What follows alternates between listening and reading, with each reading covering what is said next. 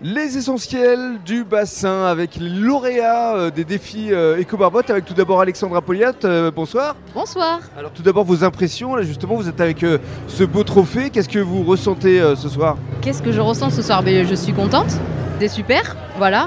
On nous récompense pour tous nos efforts sur l'écologie depuis un an. Voilà.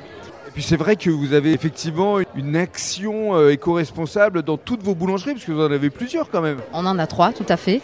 Et euh, oui, bah, c'est euh, les choses normales. On a des enfants ou pour mes parents des petits-enfants.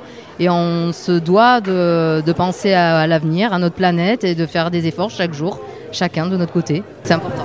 Merci Alexandra. On va donner la parole maintenant à Benoît Soulard, le BNB, alors qu'il était déjà perle du bassin. Et maintenant, avec ce trophée Eco-Barbotte, qu'est-ce qu'on ressent, Benoît, ce soir écoute, euh, Rémi, euh, je ressens beaucoup de satisfaction et d'honneur de recevoir un nouveau prix par rapport à notre euh, engagement éco-responsable. Euh, ça fait toujours plaisir. Un grand merci à, un grand merci à toute la ville de Gujan, bien sûr.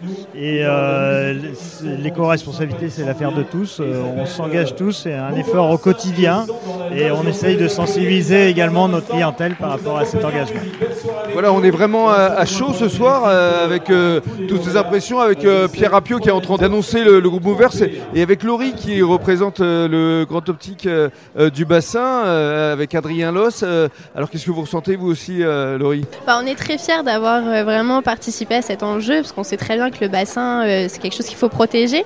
Donc on est vraiment content là-dessus et on essaye de faire de plus en plus d'efforts pour arriver vraiment à nos objectifs.